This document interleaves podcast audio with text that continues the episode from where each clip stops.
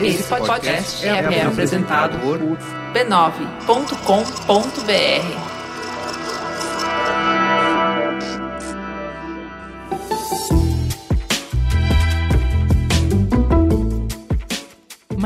Mamileiros e mamiletes, chegou o bonde da polêmica. Eu sou a Juva Lauer. Eu sou a Cris Bartz. E hoje a gente quer saber: brasileiros pagam impostos demais? Antes de entrar no assunto, a gente já vai para a terceira edição do live no Facebook. A gente está fazendo Fala que Discuto às sextas-feiras. Você pode nos acompanhar para expandir as conversas que nós temos no programa, escutando a opinião dos melhores ouvintes. A nossa reação aos retornos e, claro, você também vai ficar ali vendo a nossa cara. Não está sendo fácil, amigos, mas a gente está colocando a cara no vídeo, né? Juliana Valau fala Bota super a cara no bem. sol, Mona. E é isso, você pode ir lá, sexta-feira. A gente tentou marcar um horário, não vamos arriscar fazer isso novamente, porque às vezes dá ruim. Mas a nossa preferência é fazer às 11 da manhã. A parada é a seguinte: quando a gente for entrar no ar, a gente dá uma avisada antes em stories do Instagram e posta também no Twitter para avisar pra vocês assistirem. E em breve tem mais novidade, porque a gente tá muito, muito serelepe nessa temporada, né? Demais. Então é isso. Sexta-feira aguardamos vocês no Fala que Discuto. Teta, senta que lá vem polêmica. E vamos pra teta então direto, vamos apresentar quem tá aqui. Tem uma dobradinha, uma dupla que vocês já conhecem de outros já mamilos. amam. Vamos começar com a voz mais aveludada do Mamilos, concorrendo pau a pau com Oga, Arthur Scatolini. Boa noite. E aí? Prazer estar de volta. Olha aí, vocês já reconhecem no primeiro alô. Vocês já suspiram. Quem você é, pra quem ainda não te ouviu aqui no Mamilos? Sou advogado, doutorando em Direito Financeiro, especialista em Direito Tributário e professor universitário. Muito bem. Também com a gente, outra voz super conhecida do Mamilos, que participou da virada política com a gente, deu um show, arrasou, foi super elogiado, Pedro de Menezes. Pedro, quem é você na noite? Eu sou economista, eu trabalho com política pública, eu tenho um, um instituto chamado Instituto Mercado Popular. Você pode acessar pelo mercadopopular.org e ver o que a gente faz por lá. Muito bem. E vamos começar então direto ao ponto. A gente paga imposto demais? Para comparar a nossa carga tributária com a de outros países, podemos considerar dois critérios. Um é percentual do PIB e o outro em valores per capita. Se a gente considera a carga tributária em percentual do PIB, o Brasil é aproximadamente o 22º no mundo e tem carga superior à dos Estados Unidos e comparável à de muitos países desenvolvidos. É muito. Porém, se olharmos para valores mensais per capita, o Brasil arrecada, nas três esferas, que é a federal, estadual e municipal, aproximadamente 657 reais por mês por cidadão. Isso significa que, para atender a todas as demandas da esfera pública, como saúde, educação, segurança, justiça, salário dos aposentados, remédios, juros da dívida, salários dos funcionários públicos dos poderes executivo, legislativos, judiciário, entre outras contas, o setor público dispõe de 657 reais por mês por cidadão. Enquanto nos Estados Unidos, esse valor é de aproximadamente R$ 1.988,13. Na Noruega, é R$ 3.802,07, valor superior à nossa renda per capita. É pouco. Além de comparar, o próximo passo para responder essa pergunta é refletir sobre o benefício que recebemos em função desse custo. Um estudo do Instituto Brasileiro de Planejamento e Tributação comparou a carga tributária percentual de 30 países, considerando o seu respectivo IDH,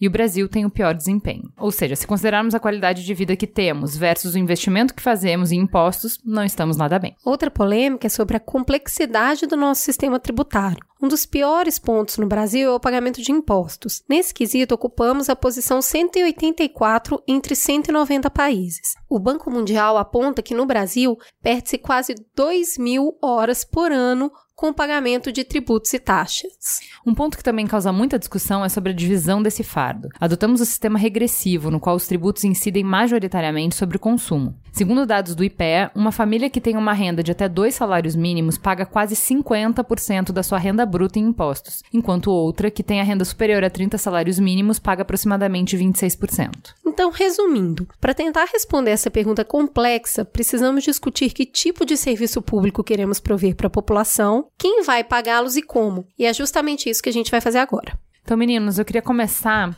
que a gente começasse essa conversa com vocês apresentando o que é um sistema tributário equilibrado para vocês. Essa pergunta é dificílima, porque ela depende exatamente de tudo que deixou a crise sem fôlego. Né? então, quanto a gente vai gastar com justiça, quanto a gente vai gastar com habitação, quanto a gente vai gastar com tudo que precisa gastar. Tem que pensar no sistema tributário à luz da lógica da propriedade. Toda propriedade que a gente tem, a gente tem porque o Estado reconhece que esta propriedade nos cabe. Em primeiro lugar, manter a nossa propriedade onde ela está e impedir que esta propriedade seja espoliada sob qualquer aspecto custa. Né? Você esqueceu de mencionar a polícia. A polícia está no meio custo, né? desse bolo. Então, quem trabalha é a pessoa, a pessoa produz e um- uma parcela do que ela produz ela vai ter como seu para investir livremente, uma parcela ela vai ter que entregar para ser discutido publicamente qual que é o destino disso. E aí a primeira coisa que a gente tem que entender é isto é uma decisão. Quando Juliana fala, "Ah, o nosso sistema é regressivo, isso é uma verdade, do ponto de vista econômico, absolutamente incontestável, porque não conheço nenhuma sequer tentativa de desmistificar isso. Agora, se a gente for olhar sob o ponto de vista jurídico, a lógica é inversa, a lógica é de progressividade. Aí vale a pena a gente responder uma questão. Por que é que um sistema que é todo feito para ser progressivo, ou seja, um sistema em que quem tem mais paga percentualmente mais, então, quem ganha 5 paga 10%, quem ganha 10 paga 15%, quem ganha 20 paga 30%. Na linha um pouco do que é o imposto de renda. Só que estas medidas, elas não são suficientes. Quando a gente fala assim, ah, o imposto sobre consumo, ele surte um efeito regressivo violentíssimo. É fato. Agora, existe uma série Mas de... explica isso, por quê? Por que, que ele surte um efeito regressivo? É, Porque todo mundo compra. Quem tem muito dinheiro, quem tem pouco dinheiro compra. O valor do imposto é aplicado sobre tudo que você comprar. Se você comprar mais, você está pagando mais imposto. Por que, que o imposto é regressivo Por- quando ele é sobre o consumo? Porque ninguém, porque é mais rico, come mais arroz que o mais pobre. E Mas aí, compra mais Ferrari. na Ferrari, eu tenho um agravamento do imposto. Só que o que acontece é o seguinte: tem uma parcela do consumo que da qual ninguém escapa. E quando eu tributo, ainda que relativamente pouco, então você tem uma série de medidas, exoneração da cesta básica, isso acontece. Só que não é suficiente, porque essa família que tá da mão para a boca, ela não consegue poupar renda, ela simplesmente consome renda, ela não é capaz de fugir desse tipo de imposto sobre o consumo. Isso é um Posso problema. simplificar? Simplificando é o seguinte: quando a gente está falando que o, o imposto que taxa consumo ele é regressivo, o que, que a gente está querendo dizer? Quem tem uma renda que te permite, além de consumir, poupar sobre o que você poupa, incide poucos impostos. Então, quando a gente está falando de um imposto que é principalmente sobre consumo, você está onerando mais quem ganha apenas o suficiente para a subsistência. Muito bem colocado. E dá pra gente ir além disso, né? A quando a gente pega as camadas médias da, da população, a gente vai estar falando fundamentalmente de gente que vai ter, além desse imposto que é relativamente pesado sobre o consumo, ele vai ter uma tributação forte sobre a renda. Muitos dos ricos conseguem, sem grandes esforços e sem ilegalidade, fugir do imposto de renda. Porque abre uma empresa, a gente fala assim, ah, mas Um ah, offshorezinho. não, não, não entraria nem nesses expedientes que são muito elaborados, mas se a gente pensar o seguinte: um sujeito que efetivamente consiga funcionar como PJ, não estou falando daquele sujeito que é pejotizado, esse sujeito aí ele está perdendo em vários lugares, mas eu estou falando de um camarada que consegue se estabelecer. E vamos imaginar, ele faz uma renda de 10 mil reais por mês. Se ele fosse tributado conforme o imposto de renda pessoa física, ele ia pagar dois mil reais para fazer uma estimativa. Como pessoa jurídica, ele paga mil. Isso cai pela metade. 1.500, quem sabe, dependendo do ramo de atividade, isso pode dar uma mudada. Mas a gente está falando de um sujeito que já economizou mil sem fazer maldade, sem. Não, tá das sonegando, não tá brechas. escondendo. Isso não é brecha. Não, é o sistema.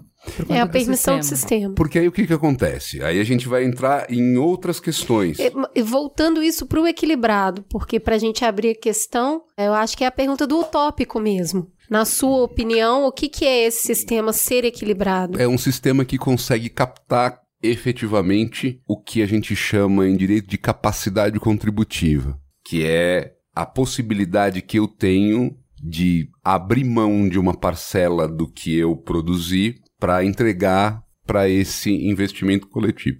E sob esse ponto de vista, isso é uma coisa que de certa forma responde pela nossa complexidade. Da onde que vem a nossa complexidade? A nossa complexidade vem que na perspectiva de em diversas tentativas, às vezes bem intencionadas, às vezes malandras, de tentar captar essa capacidade contributiva, você vai puxa um negócio aqui, inventa um tributo ali, porque a gente paga PIS, COFINS, porque cada um desses tributos, teoricamente, responde a uma necessidade específica e capta um elemento específico da posição econômica do camarada que vai pagar o imposto, que, assim, até pra gente facilitar, vou chamar de sujeito passivo, certo? É o cara que é o que vai preencher o DARF e pagar o imposto. E você, Pedro? O que, que é esse sistema equilibrado? Equilibrado, eu imagino que é uma coisa que não vai cair daqui a pouco, né?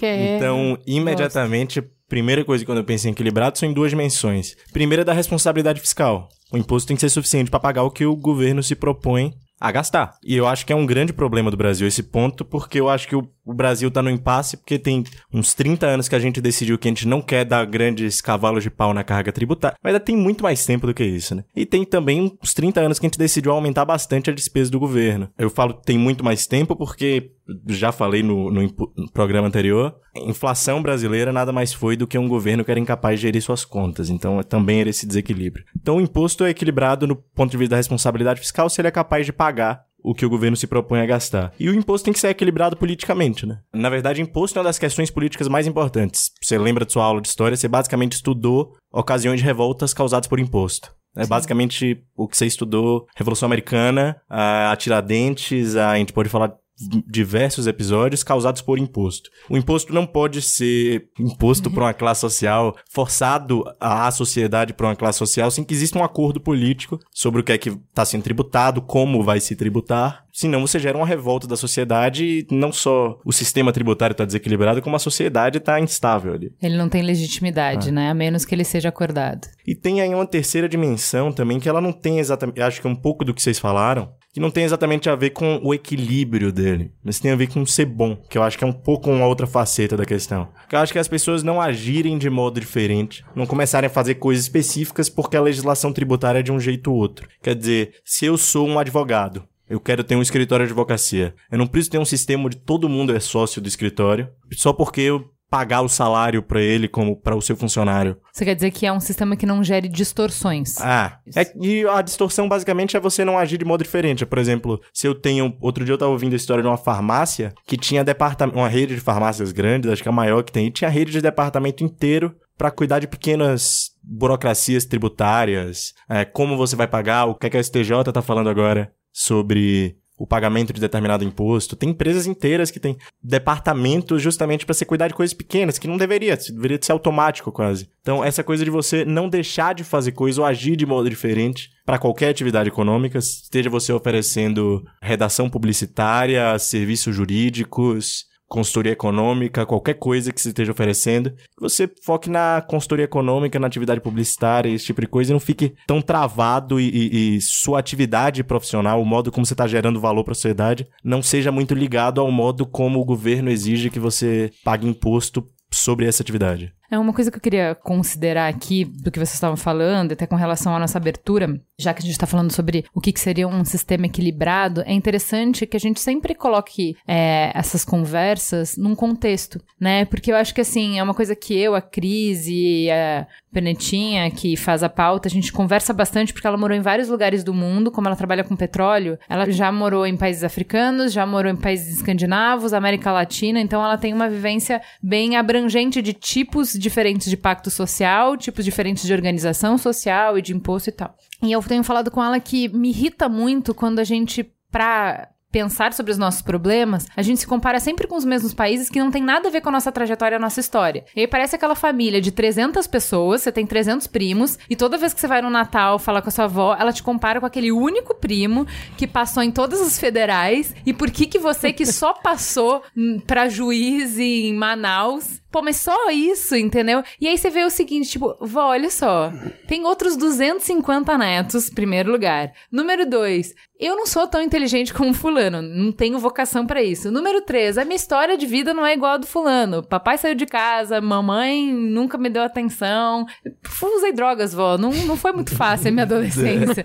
Danificou aqui. Enfim, é uma comparação sempre com o topo do topo, que não tem nada a ver com a nossa vocação, que não tem nada a ver com a nossa história, que não tem nada a ver com nada. Num episódio que eu indiquei semana passada do Sinuca de Bico, as meninas estavam falando sobre maternidade e comparando sistemas de licença maternidade. E eu achei muito legal que elas fizeram justamente essa ponderação que eu quero trazer para a mesa agora. Por exemplo, na nossa abertura a gente estava nos comparando com os países escandinavos lá. A menina falou assim: "Bom, eu quero falar sobre o modelo que eles têm lá, de como que é a licença e tal. Preciso antes fazer uma ressalva. Por que que eles têm, eles reservam só para imposto um valor maior do que o nosso PIB per capita, né? A gente nem poderia reservar isso porque a gente nem tem. Nem se a gente reservar 100% a gente não poderia. É, 100% da renda. Ela fala assim, cara, tem uma série de relações históricas complicadas e até hoje eles exploram países na África, da onde vem essa renda e que justifica esse PIB tão alto e blá blá blá. blá. Então, assim, se você for procurar esse dinheiro, esse dinheiro tem traços em vários lugares. O que, que eu quero dizer com isso? É muito diferente quando você fala o seguinte: ah, se eu tirar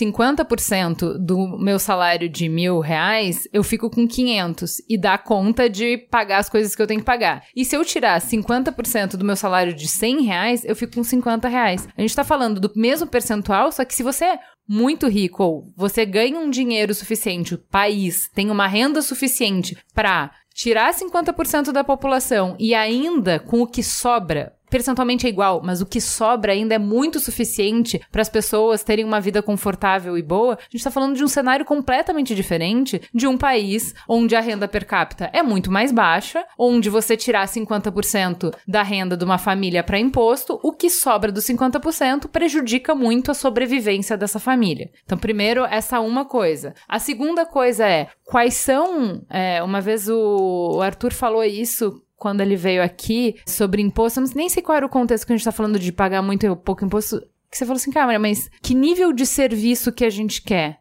Porque a gente enxerga que a gente não tem capacidade de pagar igual a da Dinamarca. A gente enxerga que o 50% K não bate como lá. Só que na hora de querer acesso universal à saúde, tratamento de ponta para o câncer no SUS e tratamento gratuito para AIDS no SUS, como não tem em um país nenhum do mundo, o Brasil é referência no tratamento da AIDS, por exemplo, aí a gente quer estar na ponta e aí a gente quer sentar na mesa dos irmãos mais velhos, a gente quer sentar na mesa de quem está desenvolvido. Então esse existe esse descompasso entre como a gente se enxerga e o que que a gente almeja. Tem uma coisa aí que eu acho muito importante, é que não é só que a gente esteja comparando com um primo mais inteligente, muitas vezes. A gente tá comparando com um primo mais velho. Que muitas vezes Isso. tá comparando o cara que tem lá 40 anos e já tá exercendo atividade Não profissional da no auge. obrigação com- dele tá Ah, estabelecido. com o cara que tem 17 anos e acabou de passar na faculdade. É, o, esses países que têm mais de 50% de imposto, em geral, eles são muito velhos, literalmente. Então eles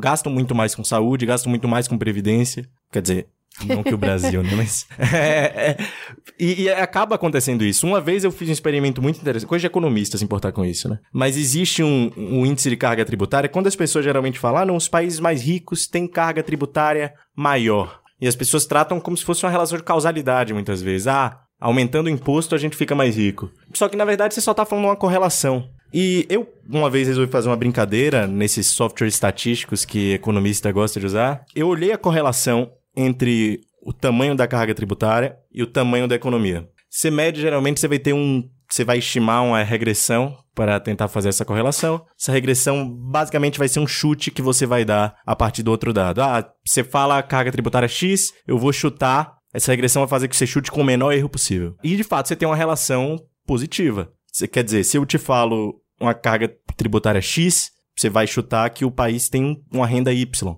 Se eu falar uma carga tributária X mais 2, você vai chutar uma renda maior ainda. Essa correlação existe. Mas depois a brincadeira que eu fiz foi eu coloquei a idade nessa correlação. Então a, a- o jogo muda. Eu vou te falar uma carga tributária e vou te falar a idade do país e você me fala. A relação acaba praticamente entre carga tributária e renda. E tem um ponto mais interessante ainda. Se você considera que os países mais pobres do mundo, muitas vezes na África, ou mesmo alguns países da América, América Central, tem muito esse problema, os estados nem conseguem cobrar imposto. O Brasil teve esse problema no século XIX inteiro. Ah, os historiadores sempre falam disso. Não conseguia cobrar imposto, não tem estrutura estatal para cobrar, não tem receita federal contratando por concurso gente com doutorado. Não existe isso lá. É outro esquema, é, não tem nem Estado direito, é gangue disputando a cada X anos entre um ditador novo. É outro funcionamento. Então, esses países extremamente pobres, por serem extremamente pobres, não tem nem carga tributária direito. Então, esse argumento de ah, países mais ricos têm carga tributária maior, ele é muito complicado.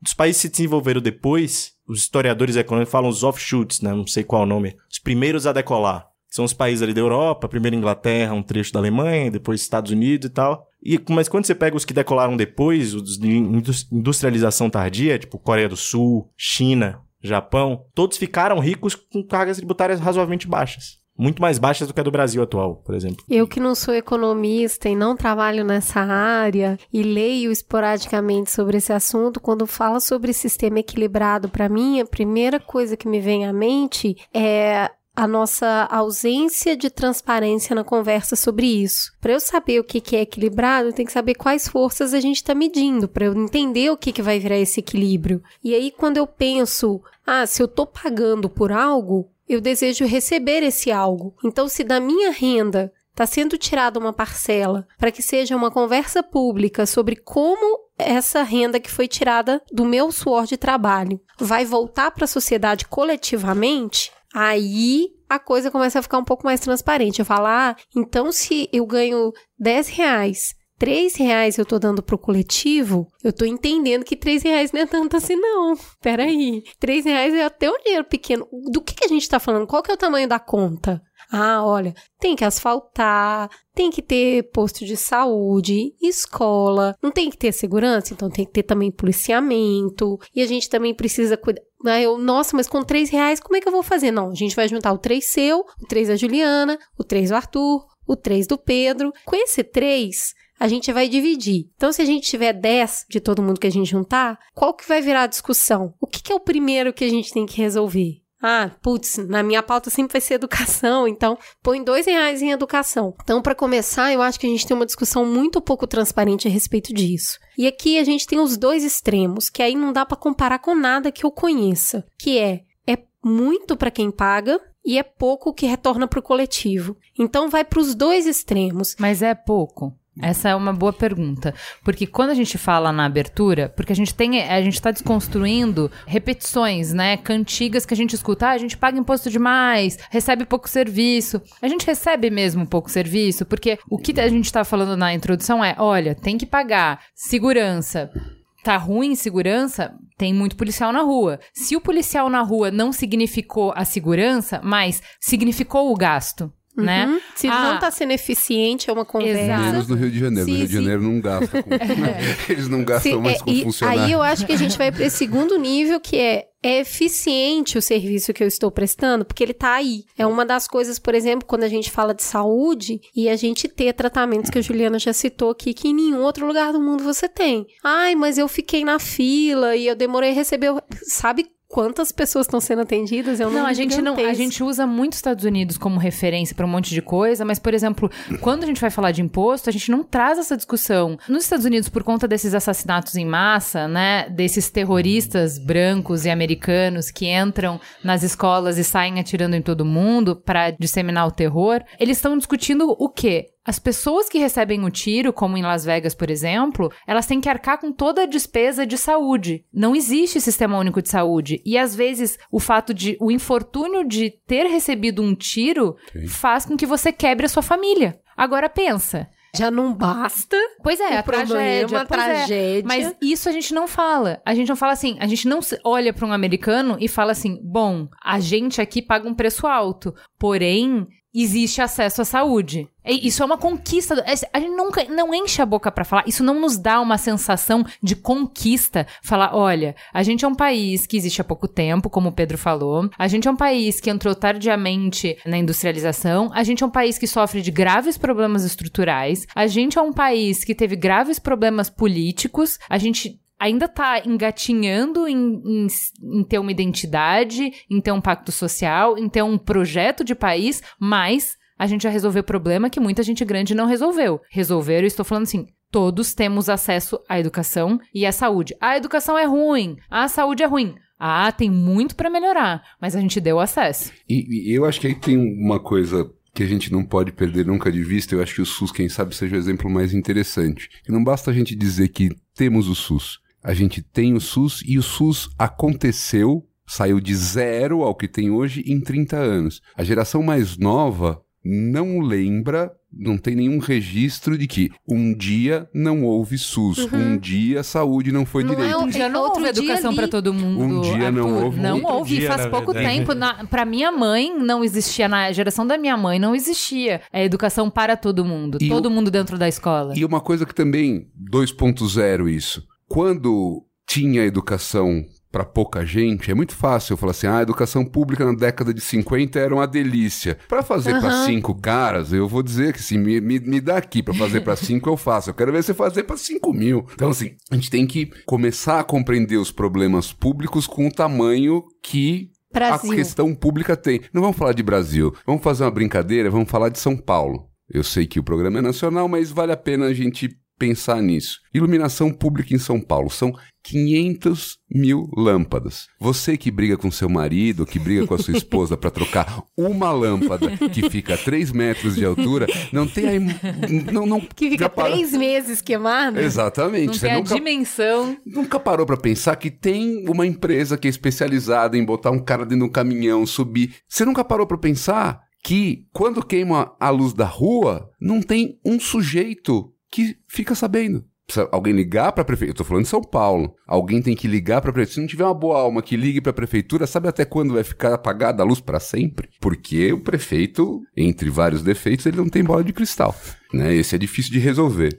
Agora, tem uma questão que a gente não pode perder de vista nunca. A gente tem uma cultura, quando o Pedro falava da história do ser bom, pagar nunca vai ser bom. E não é pagar imposto. Pagar não é bom.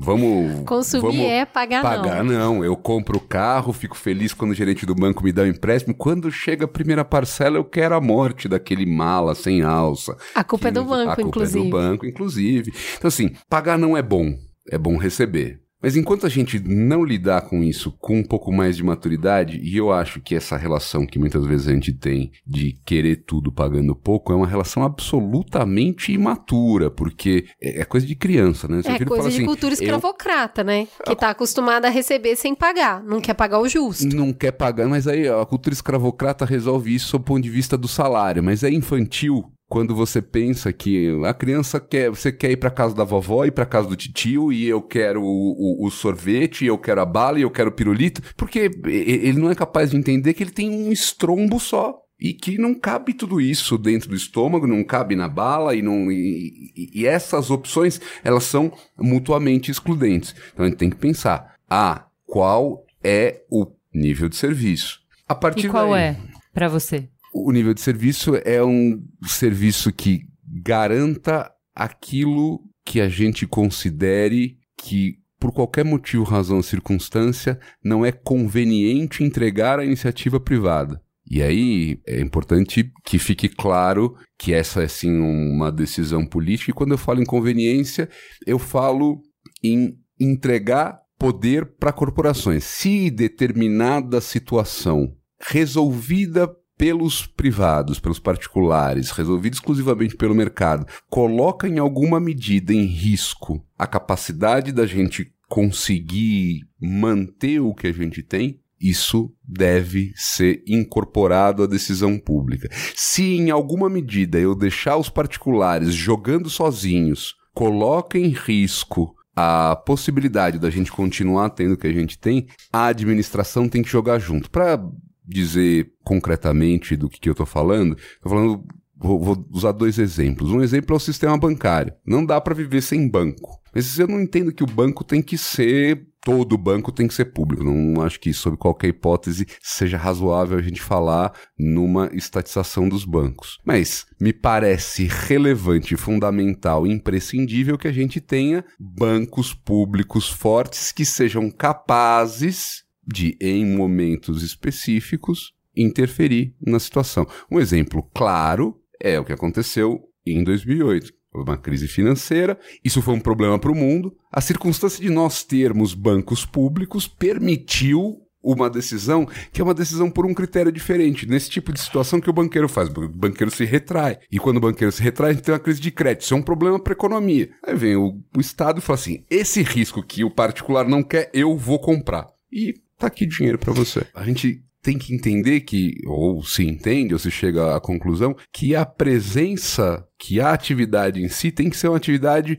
eminentemente pública. A gente vai estar falando de serviço público em sentido estrito. É aquele serviço que cabe à administração assegurar a prestação. Não necessariamente prestar, mas tem que garantir que vai estar tá lá. Então, quando eu falo de transporte, quando eu falo de lixo, quando eu falo de serviços que, se a gente não tiver, vai dar um caos. Em alguma medida, é, economicamente, as pessoas falam assim: ah, esse é um serviço que nem sequer dá para ter concorrência. E aí, se eu abrir isso para que seja realizado pelos particulares, eu crio mais confusão do que solução. Então, é identificar quais são esses serviços vai dar o tamanho do Estado. Pedro, como que você percebe esse equilíbrio de que tipo de serviço a gente presta com a, o volume de imposto que a gente é capaz é de pagar? Com a nossa capacidade de pagar. Eu acho que essa é a questão que o Arthur não responde, entendeu? Porque assim, uma coisa é, no nível ideal, o, qual é o nível de serviço que eu gostaria? Eu gostaria que tivesse saúde para todo mundo, eu gostaria que tivesse escola para todo mundo, eu gostaria que tivesse a, é, habitação para todo mundo, eu gostaria que tivesse transporte de qualidade para todo mundo. Esse é o mundo que eu gostaria de viver. Quanto a gente pode construir esse mundo hoje, o quanto a gente precisa ter um plano de que, ah, essa é a minha meta, é lá que eu quero chegar, só que se eu cobrar o imposto para dar essa condição para todo mundo, a gente não tem essa renda para gerar todo esse nível de serviço. Então, o pacto, conforme o que a Cris explicou, precisa ser mais claro de que, ó, o nosso objetivo é nos primeiros 10 anos, garantir o mínimo nesse critério. Então a gente vai focar nisso, nisso e nisso e a gente vai ter o mínimo disso. 10 anos depois, a gente aumenta o nível de serviço para isso. Você entende? É, é, o que eu acho difícil é o seguinte: não dá para falar, te perguntar o que, que você acha, qual é o nível de serviço que a gente precisa, qual é o tamanho do Estado, sem falar também perguntar também qual é a capacidade que a gente tem para financiar isso. Eu concordo inteiramente com o que Arthur falou quando ele fala que a função do Estado é fornecer o que a iniciativa privada não pode oferecer. E de fato, eu concordo inteiramente. Para mim, essa é a função do Estado. Fins socialmente desejáveis existem aos montes que a iniciativa privada não pode prover. Ruas limpas é muito difícil. Menor desigualdade social muitas vezes é difícil e é um bem público que a gente quer. Então eu concordo com ele. Eu discordo talvez na dimensão onde ele acha que existem, por exemplo, esses casos onde a iniciativa privada não pode atuar. Por exemplo, banco público. Uh, durante a crise, o Brasil gastou meio trilhão de reais, pelo menos, com o BNDES. Todos os estudos, e mais de um, por mais de um pesquisador, mostram que isso não auxiliou em nada o investimento total do Brasil. Isso foi basicamente capturado isso, e isso é importante porque acionista. a gente está falando de imposto, né? Exatamente. Esse dinheiro foi imposto que a gente pagou e a gente investiu desta maneira, a gente, que é o que a Cris está falando. a transparência é de onde a gente está colocando. É, o pacto social deveria ser isso. Onde é que a gente está colocando de... o imposto que a gente tirou de todo mundo, né? O, o problema do Brasil, para mim, pode ser resumido nesse sentido. O Brasil não sabe o que ele está fazendo. O Brasil não tem a menor ideia do que ele está fazendo. O Brasil dobrou os gastos públicos em 25 anos, mais ou menos de 20% do PIB para 40% do PIB, um pouco porque antes a gente enganava também,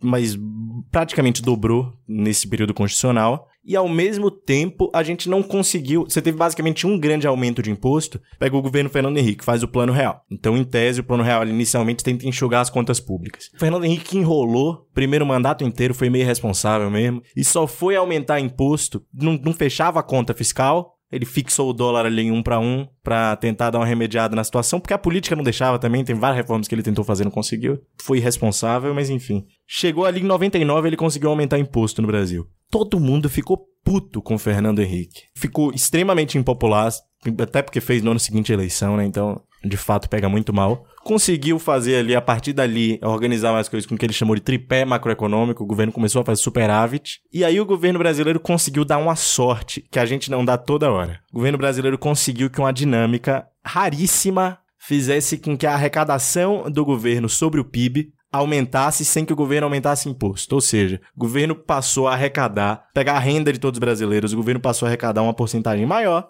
sem que o, o Lula, que era o presidente em boa parte desse ciclo, precisasse assinar um, um papel falando que ia aumentar imposto.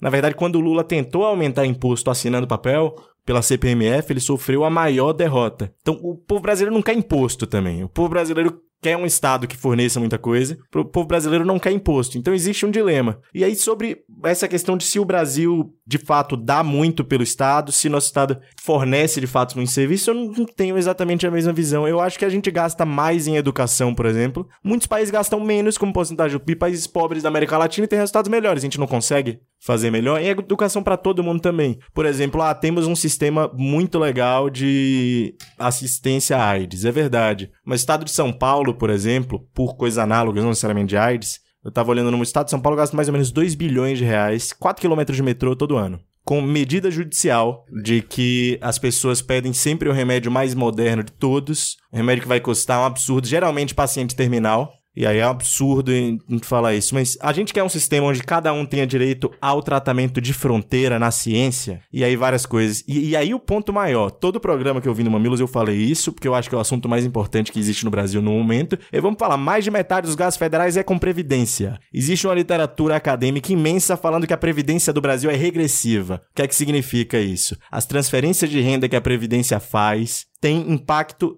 positivo na desigualdade social. Positivo no sentido de que aumenta a desigualdade social. Então, a gente tem um estado de bem-estar social, que é a maior política social. Atualmente, só até 2060, o que a gente ainda vai ter só de déficit, não é nem de gasto, só o que a nossa receita para a Previdência não consegue pagar, é 15 trilhões. 15 trilhões eu falei em tamanho de metrô. 15 trilhões dá mais ou menos uns 40 vezes o que a gente precisa para universalizar o saneamento básico no Brasil. Que eu acho mais importante do que quase todos os assuntos foram falados, se quase só por segurança. Porque eu acho que é o assunto mais grave do Brasil, talvez. Gente que não tem acesso à água limpa. E aí, desde criança, a pessoa vai ter um desenvolvimento atrasado na escola. Não tô sendo nada preconceituoso, que a ciência mostra que dos três Não primeiros anos, acesso. é, a pessoa não tem acesso Ela à água limpa, a saúde, formação ela cerebral vai ser pior. é. Essa é a questão. A gente não vê. E só um último ponto. Falei bastante, mas só pra finalizar, porque eu acho que previdência é tão importante que a gente tem que falar muito disso. Se o imposto que a gente paga para bancar a nossa previdência não é nem suficiente para bancar os gastos e a gente já paga muitas vezes 30% do nosso salário, por isso que muita gente pejotiza, por isso que muita gente adota esses caminhos alternativos, a gente já gasta 30% do nosso salário, será que não é por ter o sistema de previdência mais generoso e nonsense do mundo que a gente tem um sistema regressivo, que a gente está cobrando do trabalho para financiar uma política social que não diminui a desigualdade, política antissocial, na verdade? Uma coisa que eu queria, que eu acho importante do que você falou, é, e que volta pra questão que a Cris colocou na mesa, e acho que a gente vai voltar pra ela muitas vezes, que é a gente é imaturo e não quer conversar sobre fazer escolhas, né? Então não quer ser transparente pra fazer escolhas. Nesse cenário, o que acontece? Quem pode mais chora menos.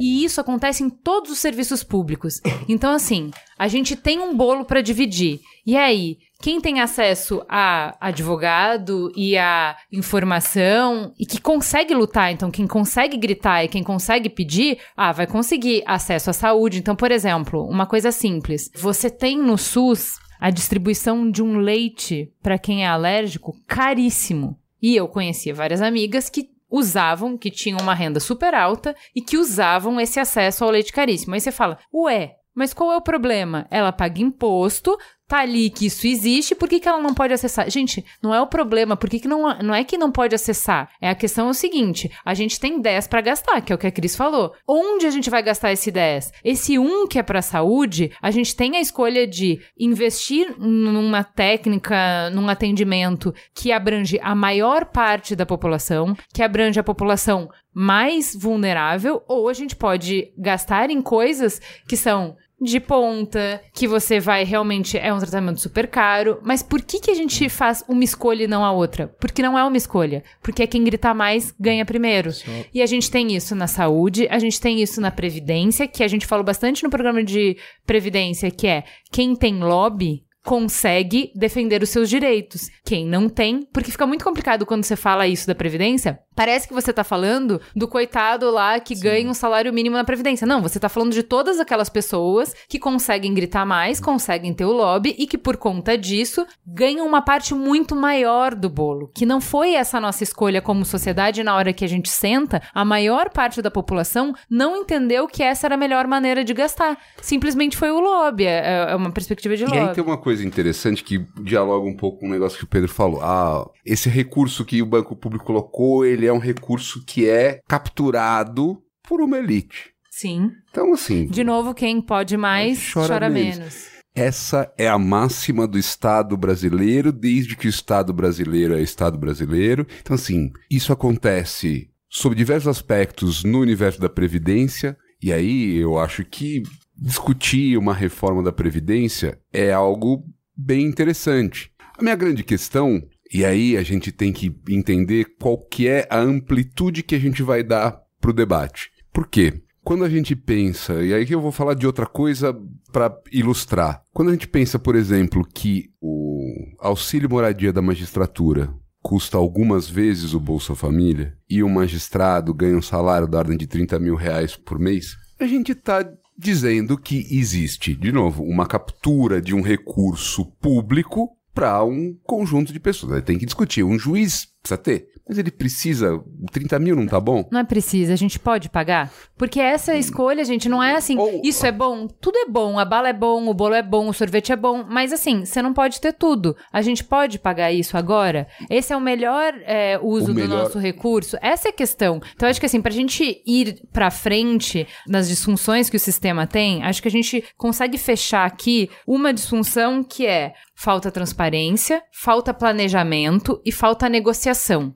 Todas as três coisas são a mesma, que é, gente, primeiro, a gente tem que ter claro qual é o nível de serviço que a gente quer, com uma transparência e uma inteligência estratégica que é saber onde você está, saber qual é a sua capacidade de pagamento e negociar com todos os setores da sociedade onde vai se investir e como vai se investir. Eu acho tá, que isso é um Eu acho parte. que a gente consegue chegar numa conclusão que não se arrecada dinheiro demais. Eu até diria que a gente está batendo pesado e me parece importante que isso fique muito claro, que é a partir desta definição, que eu acho que o que a gente falou é importante, que é planejada, Sim. que é uma decisão que tem que ser efetivamente pactuada, que a gente vai poder chegar a essa tua conclusão se é de mais ou se é de menos e quanto de mais. Agora, a questão que me parece central, e aí, sob o ponto de vista político, ela que é, vai, vai dar a diretriz disso, é que todos os nossos pactos, eles são pactos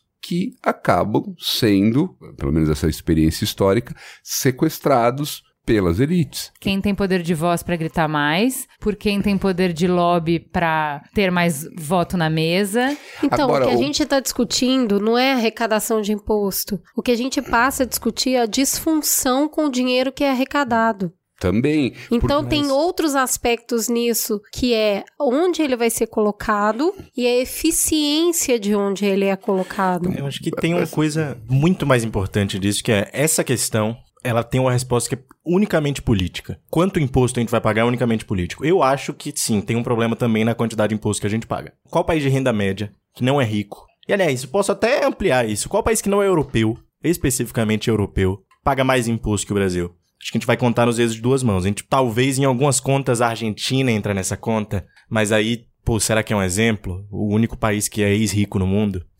Não parece um bom exemplo. É, muitas ex-repúblicas soviéticas também são renda média, mas gastam muito, mas pô, ex-república soviética vai ser nosso exemplo? Olha, antes do Brasil em arrecadação de impostos, a gente não tem nenhum país na América. A gente falou sobre uma coisa macro. A gente falou de transparência, a gente falou de pactuar e a gente falou de ter um planejamento. Isso é uma coisa. Aí vamos para a próxima disfunção, a questão da regressão. Tem Pedro. que se falar, porque daí a gente tem que entender o seguinte, isso vai falar sobre a primeira parte fala sobre quanto a gente vai cobrar percentualmente. A segunda parte fala sobre como a gente vai cobrar. Então assim, a gente definiu aqui nesse pacto que a gente quer saúde nesse nível, educação nesse nível, segurança nesse nível, é isso que a gente decidiu.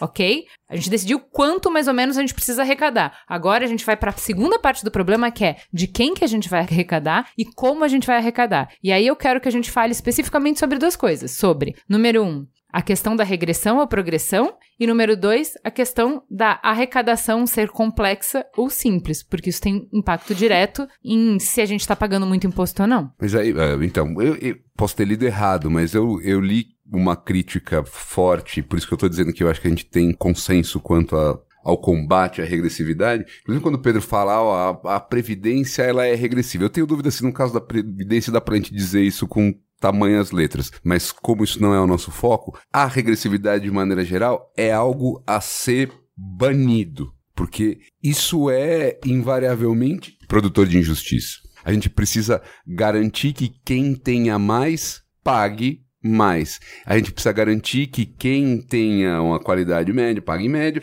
E para isso ser viável, é necessário que a gente amplie a base contributiva. Porque eu, isso é um problema seríssimo no Brasil. Por que é que é tão pesado para quem começa a, a, sair da classe média baixa? Porque o que acontece é o seguinte: até então você não tinha um imposto sobre a renda, porque tem uma parcela gigantesca, eu não conheço os números, pode ser que o Pedro tenha isso mais fresco na cabeça, mas assim, uma parcela gigantesca de pessoas que não pagam imposto sobre a renda. A gente pensar que todo mundo que ganha menos do que R$ 1.600 hoje não paga um centavo de imposto sobre a renda. Aí você fala, ah, alguém ganha três é muito rico? Não é muito rico, mas a situação é a seguinte, ele passou a pagar a alíquota cheia. Então, onde é que a gente, que a gente precisa garantir? Ah, e a gente vai entrar numa discussão que é muito menos jurídica e muito mais econômica de como é que a gente faz para todo mundo conseguir ganhar três. Agora, tem algumas questões jurídicas que interferem aí e alguns impostos que são escandalosamente baixos. Porque, por exemplo, nosso imposto sobre transmissão causa mortes, nosso imposto sobre herança, é baixo comparado com quem você quiser. Não tem risco Por de que errar. que isso é importante? A gente pode pensar politicamente em primeiro lugar, porque o que acontece é o seguinte: quando eu tenho imposto pesado sobre a sucessão, eu tenho um incentivo indireto, por exemplo, à constituição dessas fundações. As fundações que a gente vê muito nos Estados Unidos, em alguma medida é porque existe uma competição por vaidade, em alguma medida é porque, como a taxa de tributação é extremamente alta, ao invés de eu deixar dinheiro para os meus filhos, eu constituo uma fundação, indico que eles vão ficar no conselho da fundação, e o conselho da fundação vai pagar um dinheirinho para eles, eu garanto uma renda fixa e, e mato dois coelhos com uma cajadada só. O dinheiro que a gente recebe de herança, ele é um dinheiro que, pelo qual a gente não trabalhou objetivamente. Então, ele é uma tributação que num lugar mais igual é uma coisa que passa com menos revolta do que aquele dinheiro. Eu trabalhei, é esse mês, é da mão pra boca. Não, dinheiro que assim, seu pai podia ter ido viajar, seu pai podia ter comprado uma casa maior, não comprou, sobrou. Quem vai se apropriar disso? Ah, fica para você. Não é uma questão. Teoricamente, ninguém deveria viver disso. É um causador de desigualdade violento, porque o que acontece é o seguinte: se a gente imaginar que o sujeito a gente tem cinco famílias passando herança há umas quatro gerações, cinco gerações no Brasil e perpetua o poder e o dono de tudo. E outra coisa, quem tem dinheiro consegue fazer mais dinheiro. Já nasce com dinheiro. Já nasce com dinheiro, e aí o filho já nasce com dinheiro, e aí você tem uma, uma série de condições que esse dinheiro consegue comprar. Então, assim, no final das contas, isso vira um ciclo necessariamente vicioso. E aí eu diria que a tributação tem uma outra função que a gente enfrentou pouco, mas que vale a pena, que é uma função de incentivar ou desincentivar comportamentos. Eu sou fumante. Preço do cigarro é altamente influenciado por uma tributação que existe para fazer com que esse comportamento seja um comportamento Desestimulado. Desestimulado. Assim, pensar em como. E aí a gente está começando a falar de inteligência. Né? Falando, não vou deixar que tenha regressividade. O comportamento que eu não quero, eu tributo. O comportamento que eu quero, eu desonero. Eu concordo com o que o Arthur falou. Acho que tinha que ter mais imposto sobre herança no Brasil. É pouco. Isso me parece muito claro. Pouquíssima gente discorda disso. É porque pouca gente tem tanta herança. Aí fica um grupo bem pequenininho pra discordar, mas ele grita. Mas eu acho que no- mesmo não é, não é nenhuma pauta que tenha tanta. Que, eu- que eu veja, assim, tantos grupos de pressão, assim, doidos. Mas seria pra... efetivo? Faria diferença no nosso Essa- montante, no essa a nosso questão. bolo? Não há Essa em nenhum questão. lugar do mundo o imposto sobre a herança é um dos principais impostos de arrecadação do governo. Não deve ser mesmo. Mas nunca é. É, é uma questão de justiça. É uma Isso. questão de justiça. E, e os efeitos colaterais que isso traz também são importantes. Mensagem pra Mas sociedade o, é o muito grande forte. perigo, pra mim, com os impostos e com toda a política pública, são as boas intenções que não olham para o problema de fato. O, o tema clássico no Brasil é imposto sobre dividendos. O pessoal fala muito. O que, que é O imposto que é sobre imposto sobre dividendos? Não existe no Brasil, no caso. Os dividendos são isentos de imposto. Por exemplo, você tem ações da Ambev. Se você tem ações da Ambev, você é dono de parte da Ambev.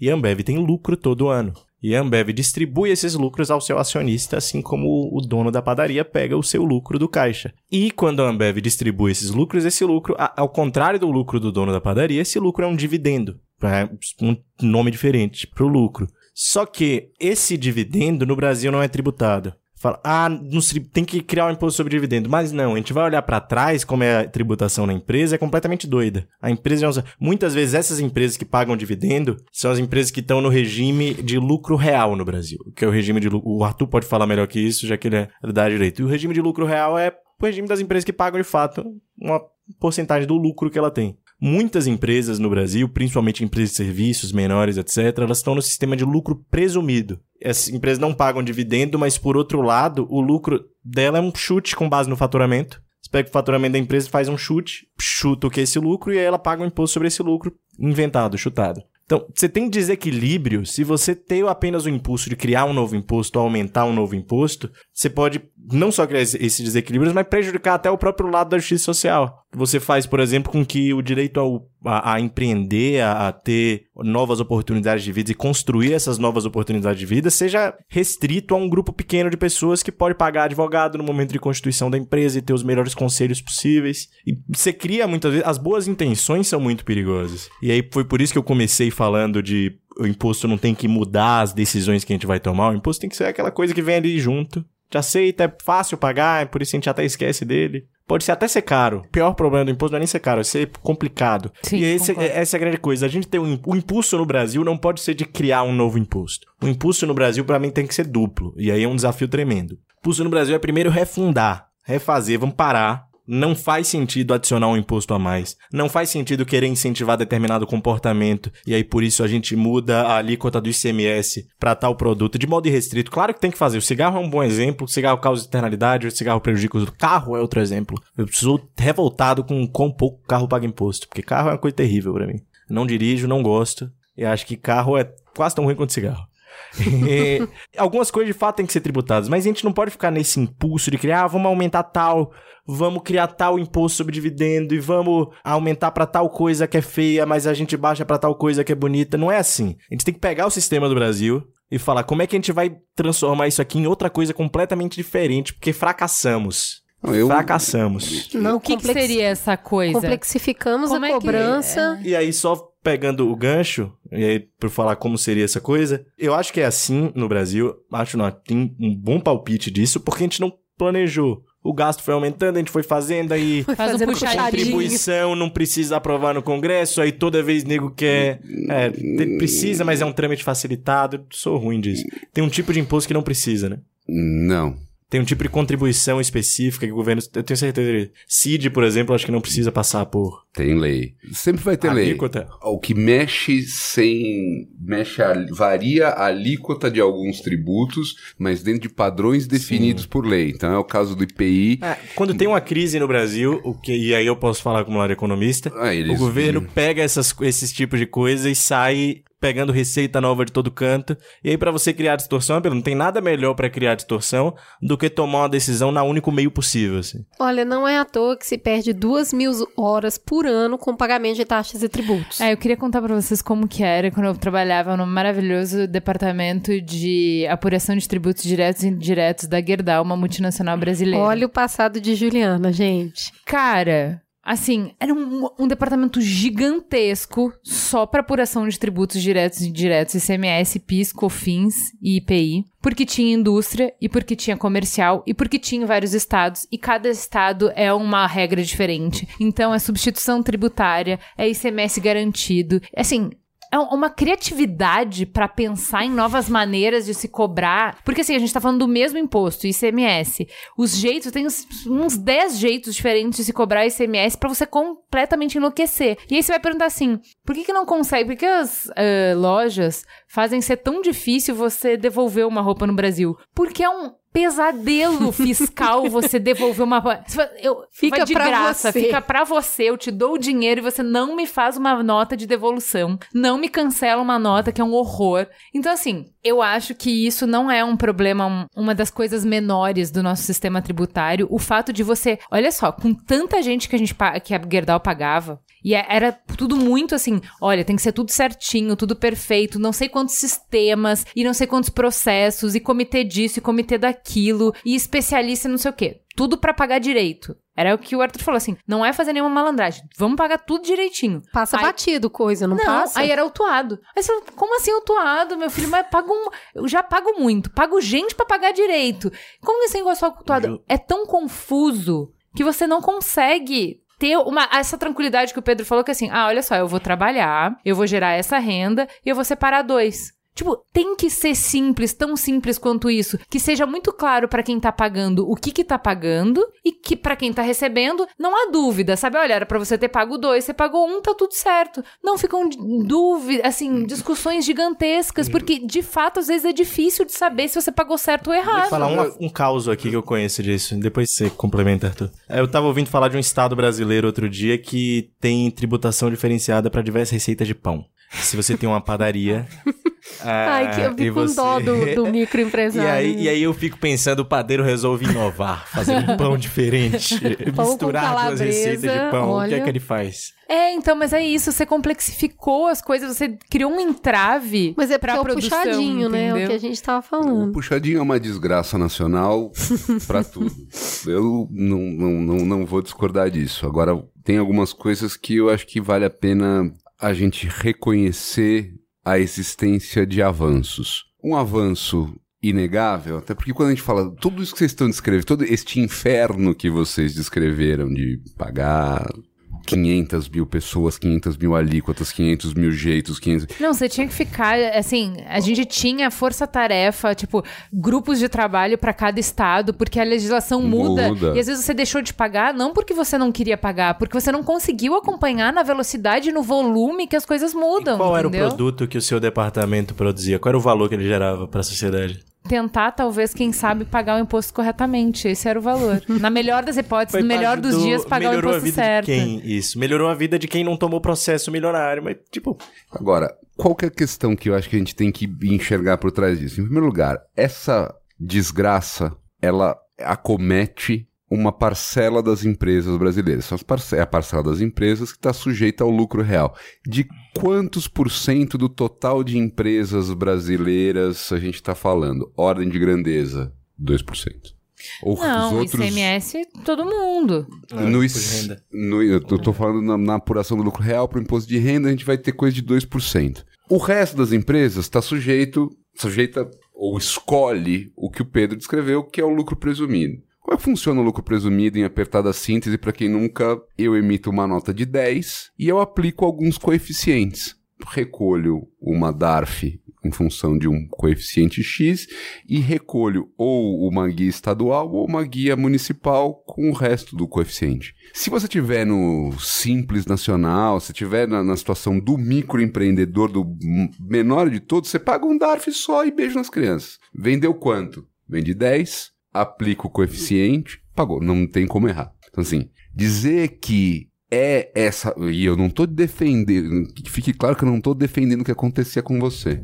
Mas dizer que é isto que atrapalha o microempreendedor, o pequeno, quem está começando, não, não me seduz. Porque dá para começar pagando lucro real e se você tiver alguém que te ajude a achar os coeficientes, que é mais difícil do que deveria, até isso, você a partir daí vai conseguir navegar bem e uma empresa de um empreendedor que está começando agora não vai ter toda essa complexidade que uma empresa gigantesca que tem operação em vários estados, etc, etc. etc. Por que é que a desgraça é tão grande? Tem duas coisas. Primeira coisa é que na tributação sempre eu tenho o jogo de cercar o frango. O pagador de imposto dá um jeito de fugir e o cobrador de imposto quer amarrar o cara para ele não fugir. Então a gente também tem que levar em consideração, quando a gente fala dos números de sonegação, a gente fala de números que são escandalosos. Então quando a gente pensa, poxa vida, por que, que tanto papel? O que, que se ganhou com isso? Em tese, isso é ideia. Pode ser que em alguma instância isso entre na conta das boas intenções que enchem tanto inferno. Mas assim, você tem um cara que fala assim: estou sendo enganado. Como é que eu faço para não ser enganado? Ah, arruma mais um papel. Pode ser que seja o sujeito que pegou a, a, a companheira, o companheiro transando no sofá e resolveu vender o sofá. Às vezes a estupidez acontece. Mas normalmente não é esse o caso. Aí eu vou pegar, vou fechar, vou arrumar mais uma burocraciazinha, mais uma burocracia, mais uma trava, mais um encontro de contas, e aí o inferno está feito. Tem outro detalhe interessante. O pessoal gosta de comparar a nossa burocracia com a burocracia americana. Na burocracia americana é, é suave, só que se o cara recolher errado, ele está em cana. Ao Capone que o diga. Aqui, acha um. Não tem. Por que, que não tem? Também tem uma lógica de quem pode mais chora menos É isso e que que esse tipo de, de situação gera uma série de oportunidades. Há escritórios de advocacia que vivem de vender mudancinha no regime do isso aí. Aí ele faz a ah, mudancinha isso fazia muito também. faz a mudancinha e aí ele sai vendendo o serviço da mudancinha pra Gerdau, pro fulano, pro cicano, pra Beltrano, e tem um monte de gente que tá ficando milionária com isso. Então, sob esse ponto de vista, eu acho que a gente tinha que achar alguém, uma boa alma, disposta a desfazer isso que, no final das contas, é um novelo que tá absolutamente embrulhado. Para que a gente consiga efetivamente ter caminhos para alcançar uma base contributiva adequada, para que a gente consiga efetivamente não ter uma tribu... Eu não acho que a gente vai chegar nunca a ter uma, uma conta boa para pagar, mas uma conta que seja menos ruim. Então, construir isso é um desafio que não é singelo, porque no final das contas, você tem que levar em consideração que enquanto a gente está falando aqui no estado numa crise fiscal, se a gente fuçar os jornais dessas últimas semanas, a gente tem quantos bilhões de desoneração? Então, o Estado está sem dinheiro, o Estado está sem dinheiro, o Estado está sem dinheiro. Oh, os produtores rurais precisam de dois. Esse- Esses, isso também é transferência de renda. Então, quando a gente Sim. fala de Não, claro captura, que é. quando a gente fala dessa captura, essa captura, ela passa pelo sistema tributário, ela passa pelo sistema previdenciário, ela passa por 500 lugares. Como é que foi quando você vai ver a situação do pãozinho, por exemplo? Não sei se foi assim, mas aposto que foi assim. A Associação de Produtores de Pãezinho da Receita Y se organizou, foi no Congresso e conseguiu. É exatamente o que a Arthur tá falando. E se essa associação consegue, imagina o que, é que a Gerdau não consegue. Imagina que a Gerdau não consegue, imagina que a Volkswagen Os não 500 consegue. bilhões do BNDES eles conseguem. Pois é, e aí, como é que a gente controla isso? E ao mesmo tempo a gente vai dizer, ó, por que o BNDES foi capturado pela X ou Y? Não vale nem aqui a pena a gente pensar no nome. A gente vai, deleta o BNDES. E- Eu acho que, sob esse ponto de vista, tem um, um erro que é a gente tentar avaliar a coisa pelo que é a degeneração da coisa. A gente precisa entender onde é que se quis chegar, porque nem tudo é fruto da nossa herança lusitana. Às vezes tem coisas, até da nossa herança lusitana, o vídeo bacalhau aí, que não me deixa mentir sozinho, que podem trazer vantagens. E aí a questão é, o que, que isso agrega para a sociedade? Ah, agregou menos sonegação de uma empresa? Aí valeu a pena. Agora, a questão é, esse esforço hercúleo e a empresa ainda dá um jeito de dar um gatinho. Então, mas a gente. É, é que eu acho que. Voltando para um ponto que você estava falando, que é, acho que é importante, porque assim, a gente fala da quantidade de imposto, a gente fala do percentual do imposto, a gente fala sobre quem paga o imposto, e agora a gente está falando sobre como paga esse imposto. E assim, no como tem uma lógica que, no geral, não é só para o imposto, a gente usa no Brasil, que ela é muito complicada, porque ela é muito cara. Em que assim, eu tenho 10 pessoas, duas pessoas vão deixar de pagar. Eu não tenho como saber quem são essas duas pessoas. Então, eu penalizo muito as outras oito pessoas. Então, elas têm obrigações muito pesadas. Ah, o que acontece é que essas duas continuam fugindo e essas oito vão ter que.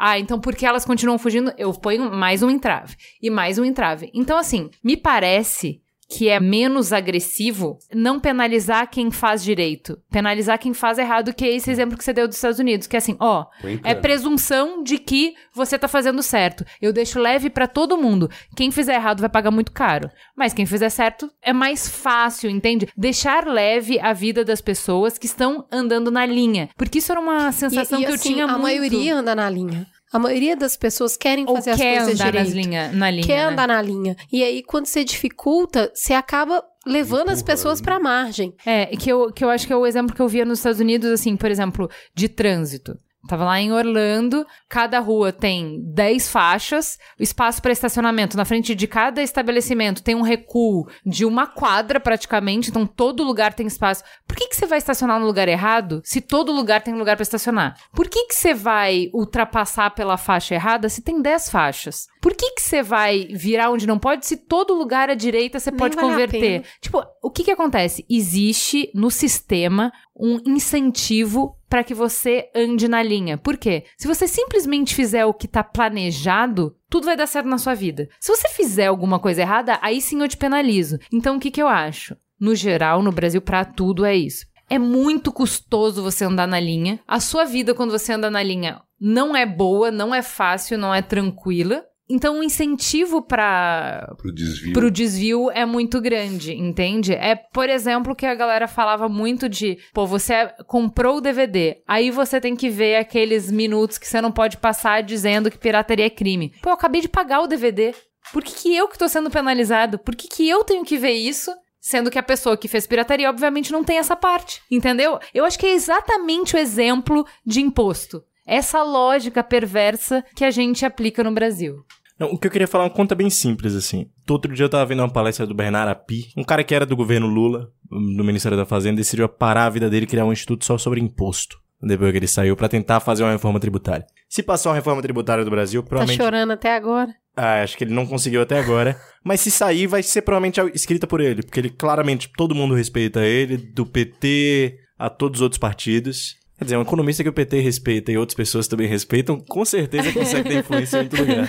Mas, enfim, esse cara fala muito que você consegue aumentar até 1% o crescimento do PIB todo ano se você deixar simples. Então, o Arthur perguntou a conta da sonegação, eu falei, a gente paga rapidinho. O que o Brasil consegue crescer se a gente tiver esse peso para quem quer produzir, sem tirar esse peso da burocracia para quem quer produzir, essa conta da sonegação, pelo menos do ponto de vista utilitário, se paga rapidinho. E a grande questão que, que a gente tem é, o, o sonegômetro bota 500 bilhões. Se você botar 1% aí, de fato, essa conta é muito objetiva, assim. Sob o ponto de vista da sonegação, se, se o nosso objetivo é arrecadar cada vez mais, também vale a pena ser mais simples. Muito bom, gostei disso. Vamos encerrar perguntando: e aí, a gente paga imposto demais, Arthur?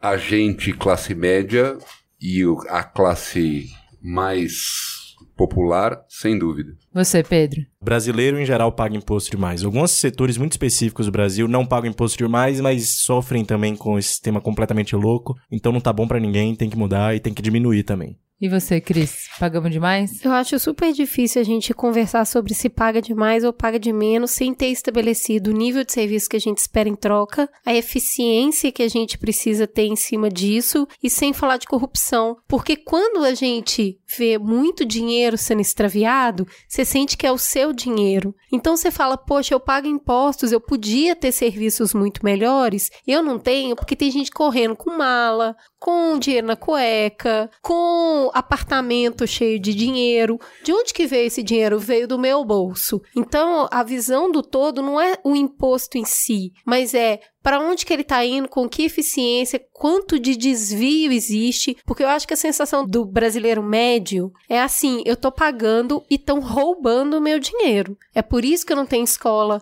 é por isso que eu não tenho um plano de saúde, é por isso que eu não tenho transporte. Então, uma conversa está muito associada à outra. Se eu sentisse que a escola tem uma qualidade melhor porque se investe no professor porque não roubaram o dinheiro, eu hoje, Cris Bartz, tenho condição de pagar uma escola particular. mas eu ficaria extremamente feliz em saber que a escola pública que está sendo oferecida para quem não tem condição de pagar, ela tem qualidade. Então, assim, o Brasil é um nível de complexo que não dá se analisar nada como ponto isolado. A arrecadação hoje é baixa, mas se paga muito imposto. E aí? Por que, que a conta não fecha? Ela não fecha porque ela tem um ecossistema em volta dela que só passando por cada um dos pontos para poder fazer o negócio funcionar. Respondendo, a gente paga muito imposto? Eu tava aqui falando que foi um injusto, que a gente foi rapidinho, chegou. Fazer o ou não, ela Cris- pôde construir todo o argumento complexo. Então, né? É porque vocês não deixaram aí no final aqui, eu aproveitei a minha fala. Eu acho que a gente. Eu não consigo avaliar outras classes, eu consigo avaliar o que eu pago. O que eu pago de imposto enquanto valor eu acho justo. Pro tamanho do país que eu moro e pra desigualdade que tem no meu país. Eu preciso pagar esse imposto porque tem uma desigualdade gigante. Se eu não pagar isso, vai ferrar muito quem é mais pobre, entendeu? Então eu acho justo. Ele só é mal aplicado. Pois é, essa é a minha resposta. Eu não acho que a gente paga muito imposto, considerando que a gente tem grandes desafios. Voltando para a fala do Pedro do início, de quem a gente é, da onde a gente veio, o que a gente aspira, para a visão de país que eu tenho e para onde eu quero ir, eu entendo que o tanto de imposto que eu tenho que pagar é grande. Eu entendo que para os desafios que a gente tem, é muito imposto que eu tenho que pagar. Eu não concordo com quem paga essa conta, eu não concordo com como essa conta é paga, e eu acho que a gente efetivamente precisa ter mais transparência e principalmente o problema é quando a gente fala desse dinheiro, a gente fala, e isso é sempre falado no Brasil, desse capitalismo de compadres. Então, onde a gente tem sempre o sistema usado não para o objetivo que eu me predisponho a pagar imposto, que é diminuir a desigualdade. Desigualdade. É pelo contrário.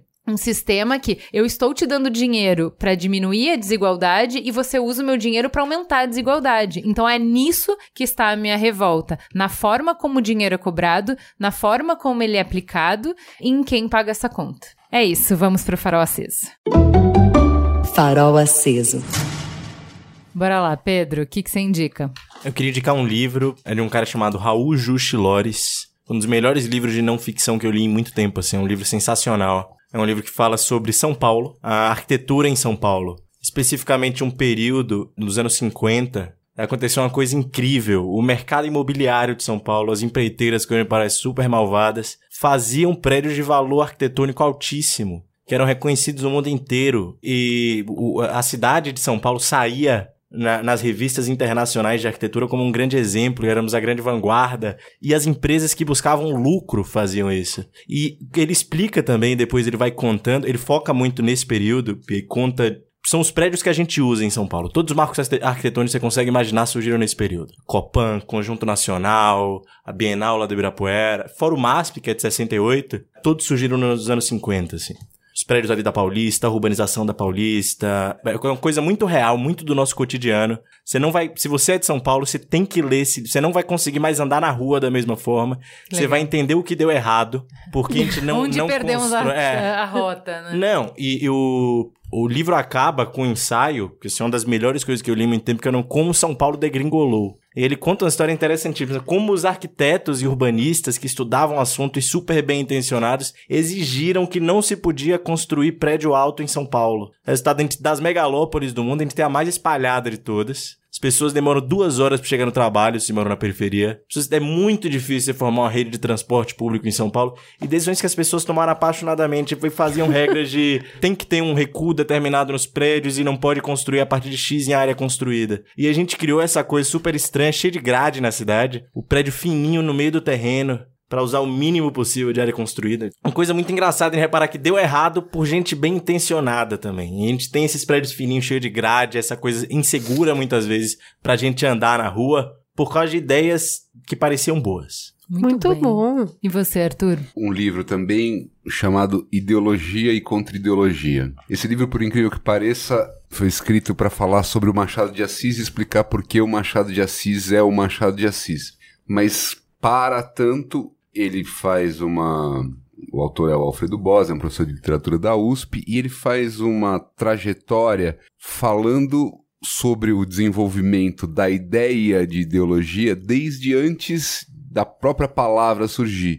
Ele vai discutir os sofistas, ele vai discutir como surge a ideologia como ideia no contexto da Revolução Francesa, como na verdade, não existem ideias fora do lugar, porque essa coisa de que o Brasil é um país liberal, mas um liberalismo escravocrata, puxa vida, como é que se convive com esta contradição? Ele vai mostrar, na verdade, que essa contradição não é uma contradição jabuticaba, ela aparece na França, ela aparece nos países desenvolvidos de maneira geral. A defesa da escravidão que é feita no Senado brasileiro é parecida com a que é feita no Senado americano e é um livro interessante para romper um pouco com alguns dos nossos complexos de vira-lata, para explicar esse tipo de coisa, e ainda tem esse sabor especial de falar do Machado de Assis, que é um sujeito simplesmente fabuloso. Se eu posso rapidinho ainda, Pode. vale a pena também falar de uma série que é A Rota do Dinheiro Sujo, tá na Netflix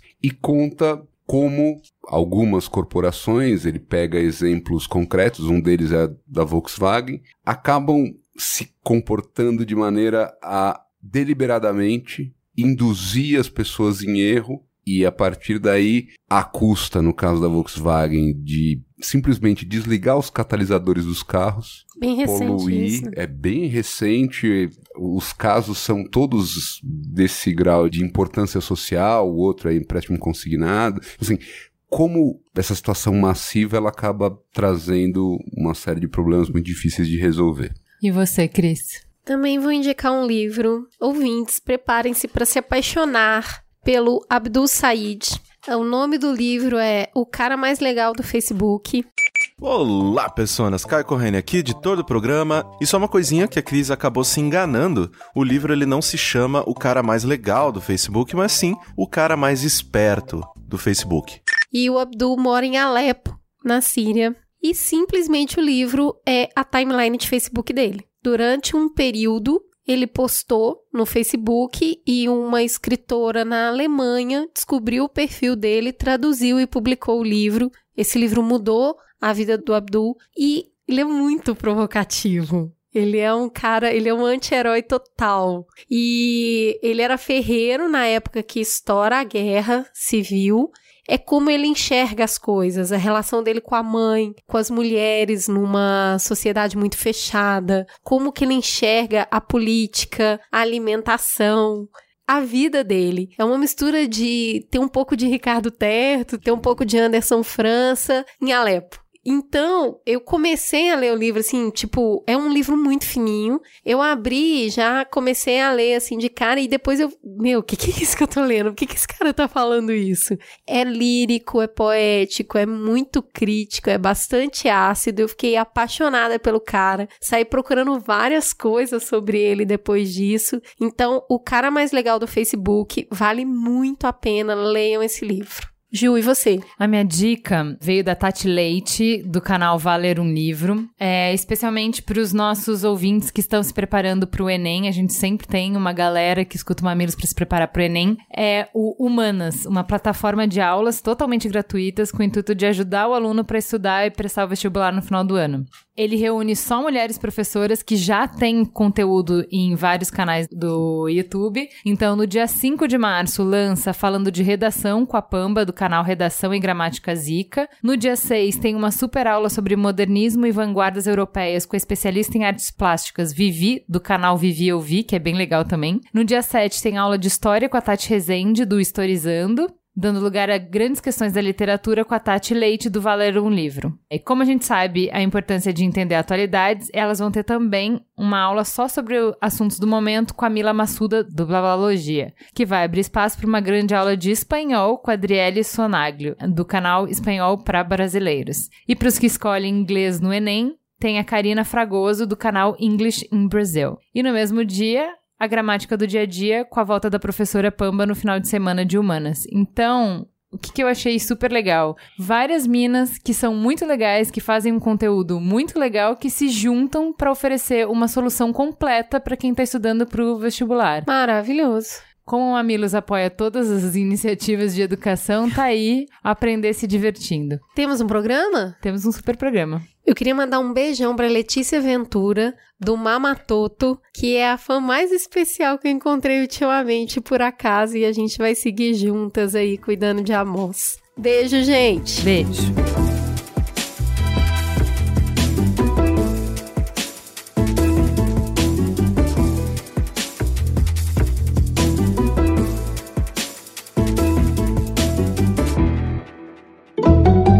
Mamilos. Jornalismo de peito aberto. O Mamilos é o resultado do trabalho colaborativo de uma equipe apaixonada. Edição Caio Corraine, redes sociais Guilherme Iano e equipe, apoio à pauta Jaqueline Costa e grande elenco, transcrição dos programas Lu Machado e Mamiland. Este podcast foi editado por Caio Corraine.